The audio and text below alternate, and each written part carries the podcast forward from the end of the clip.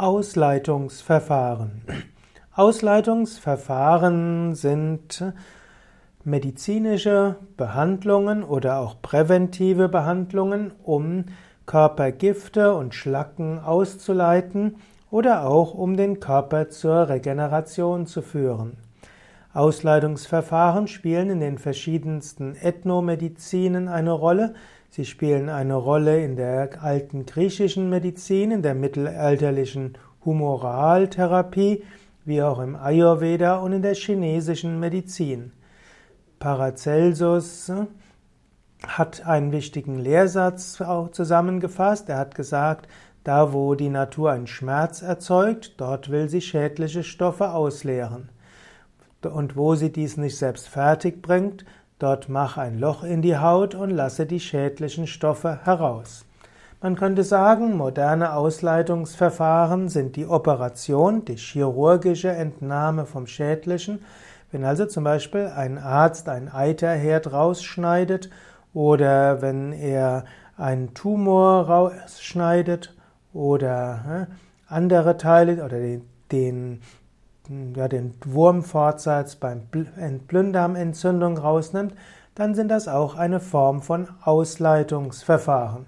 Ich sage das auch deshalb, weil manchmal die Schulmedizin über die Ausleitungsverfahren etwas die Nase rümpft. Aber das Krankmachende wegzunehmen und dann kann der Körper sich selbst heilen, ist bis heute eines der Verfahren, um den Menschen zur Gesundheit zu helfen. Man kann präventive Ausleitungsverfahren unterscheiden von heilenden Ausleitungsverfahren.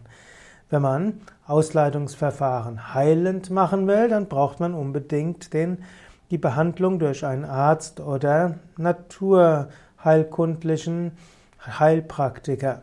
Wenn man dagegen gute Gesundheit hat und weiß, was man tut, kann man den, das ein oder andere Ausleitungsverfahren auch präventiv machen, bevor man krank wird. Es gibt verschiedene Ausleitungsverfahren. Ich will hier ein paar nennen.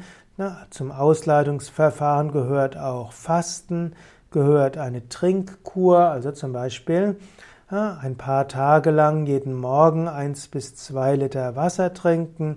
Als Ausleitungsverfahren gibt es auch Schröpfen, Aderlass, Blutegel. Das sind alles Dinge, die man durch einen Arzt oder Heilpraktiker machen lassen sollte. Es gibt Wickel, es gibt die Schwitzkuren wie Sauna, auch die Wechselbäder werden manchmal als Ausleitungsverfahren bezeichnet, ebenso Erbrechen. Auch im Ayurveda gibt es verschiedene Ausleitungsverfahren, zum Beispiel Panchakarma-Kur ist eine Kombination von fünf Hauptausleitungsverfahren und einigen Nebenausleitungsverfahren.